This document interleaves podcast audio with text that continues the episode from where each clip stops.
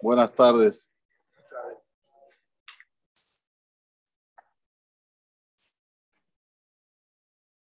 Una de las mitzvot que tenemos que hacer hasta Shavuot es contar el Omer.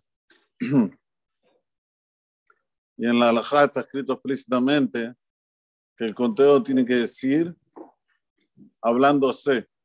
O sea, si una persona pensó el conteo, no sirve. Tiene que hablarlo. Y no solamente hablarlo, tiene que escuchar lo que él dice. Cuando dice la verajá, tiene que decirla en voz alta, que escuche lo que le está diciendo. Si la dijo bajito, y hay que preguntarse por qué. ¿Cuál es el motivo que hay que contar hablando y en voz alta. El Hidá explica una explicación hermosa.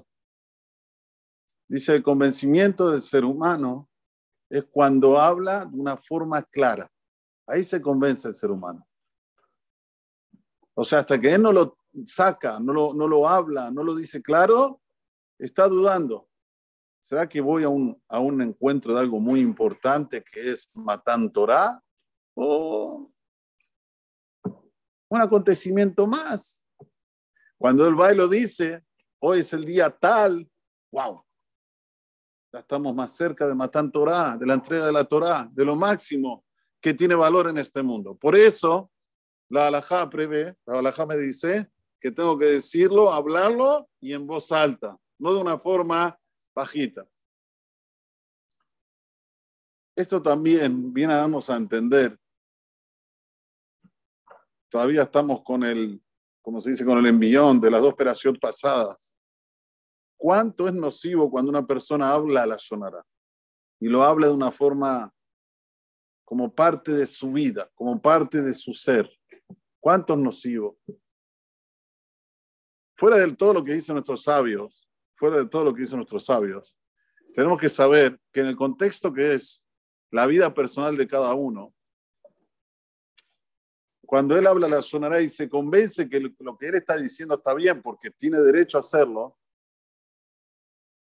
no trae beneficios buenos, ni para su patrimonio y ni para su salud. Una familia en la cual, familia que cumple Torah Mitzvot, es una historia que voy a contar ahora, cumplen Torah Mitzvot, cumplen Shabbat, un buen día el padre no se siente bien, va hasta lo del médico y el médico le dice, mira, por lo que nosotros estamos viendo, tenés que hacerte varios estudios para ver si necesitas hacerte algunas cirugías, algunas, no una, algunas cirugías. El hombre se hizo los estudios y salió que se tiene que hacer algunas cirugías. Los familiares estaban atónitos. Papá, era un Shorabar, salud de hierro, como se dice de repente así, tiene que hacerse alguna cirugía. ¿Qué pasó acá? Ellos son Hasidé Gur. Los Hasidé Gur tienen un rebe.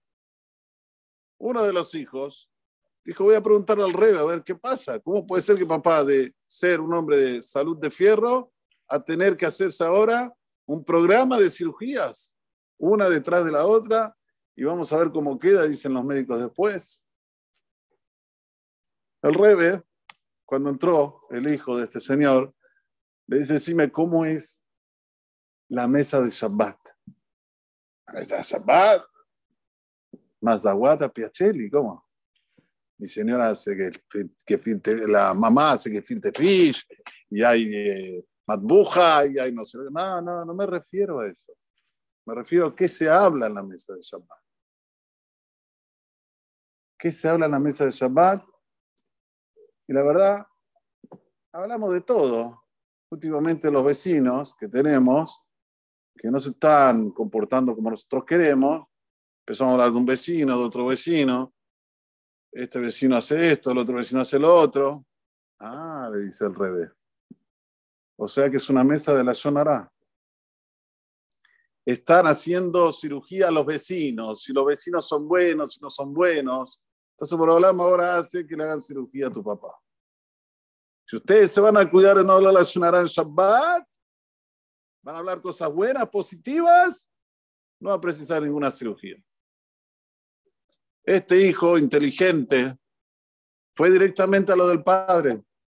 Le dijo, papá, estuve del rebe, acabé de salir del rebe, me dijo esto, esto y esto. Yo le dije la verdad, que en la mesa de Shabbat solo se habla la sonara. Que dígase de paso, muy común, lamentablemente, para los que no cantan, los que no dicen libre Torah. ¿Qué se va a hablar? A ver, digan ustedes, ¿qué se va a hablar? De economía no se habla porque Shabbat no se habla. Son tzadikim, ¿eh? Son tzadikim. De economía no se habla. De fútbol menos. ¿Y de qué voy a hablar? ¿Qué pasó con este? ¿Qué pasó con el otro? ¿Te enteraste de esto? ¿Te enteraste de lo otro? Brota, brota. Es algo como que sin eso no puedo vivir. Tengo que mostrar que no, está mal, lo que él hizo está mal y lo que el otro hizo está mal. Entonces, pasa a ser una mesa de Shabbat en la cual en la zona A está en la cabecera, le ponen una corona así, ¡ping! El padre dijo, bueno, mí me la latzmi, yo recibo sobre mí no hablar más la sonará en la mesa de Shabbat. Ok. Vino el hijo, llamó a los doctores. Quiero por favor que le hagan de nuevo todos los estudios a mi padre. ¿Estás loco? Pues creo que estás loco. Los estudios son carísimos y ya tenemos toda la sidra de Nitujín que le vamos a hacer. No, no, no. Bueno, si no, yo me voy del hospital. ¿Cómo te vas a ir del hospital? ¿Tu papá corre peligro de vida? O le hacen de nuevo los estudios o ustedes me firman que no le quisieron hacer los estudios y yo me fui al hospital. ¿Quieren bien? ¿No quieren? No hay ningún problema. Cuando escucharon así, dijeron, bueno, vamos a hacerle todos los estudios de nuevo. Ustedes saben cómo termina la historia. Hicieron todos los estudios de nuevo, no hace falta ni tujim, no hace falta nada.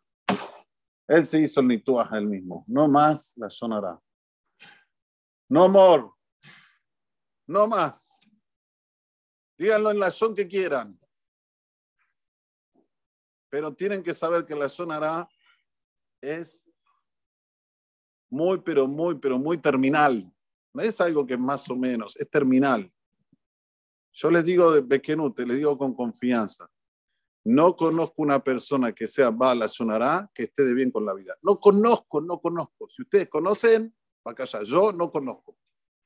Pero sí conozco las personas que usan la boca para el bien, para decirte tefilá, para hacer mitzvot, para estudiar Torah, para estar, que están súper de bien con la vida. Súper, no bien, súper de bien. ¿Por qué? Porque lo bueno llama lo bueno. La bendición llama la bendición. ¿Cuánto es importante que una persona que ya habla la sonará, que se concentre y diga, bueno, antes de hablar la sonará, voy a decir la verajá ahora en voz alta. La verajá antes que decía Sheakol en voz baja, voy a decirla en voz alta. Ahora está escrito en el Zohar que cuando uno dice la verajá en voz alta, en ese momento los malajim que lo rodean dicen amén y que así sea con él. Es poco. Yo ahora dije Baruch Hashem, Elokeinu Melech Haolam, Sheakol Ninyabit Baro. En ese momento los malajim dicen que sea así con él. Sheakol Ninyabit Baro, lo que él diga, que lo escuchen. Lo que él quiera, que Borolam le conceda. ¿Qué mejor? Voy a estar preocupado en lo que hizo uno, lo que hizo el otro. Los haram, estoy perdiendo oportunidades únicas. El catamazón dentro del libro. Uy, lo que está escrito. Todo lo que ustedes se imaginan y más. Chicos buenos, chicos talmedas jajamín, chicos en el camino de la Torá, chicos que tienen cabeza bien. ¿Qué más uno puede pedir? Aparte de parnasá, aparte de salud, aparte, todo eso aparte. Lo que pasa es que el Etzerá nos agarra con lo inmediato. Es lindo contar la sonará. Vos no sabías y ahora te lo estoy contando. ¿Viste lo que pasó con fulano? No. Uy, no sabés. Hizo esto, hizo aquello.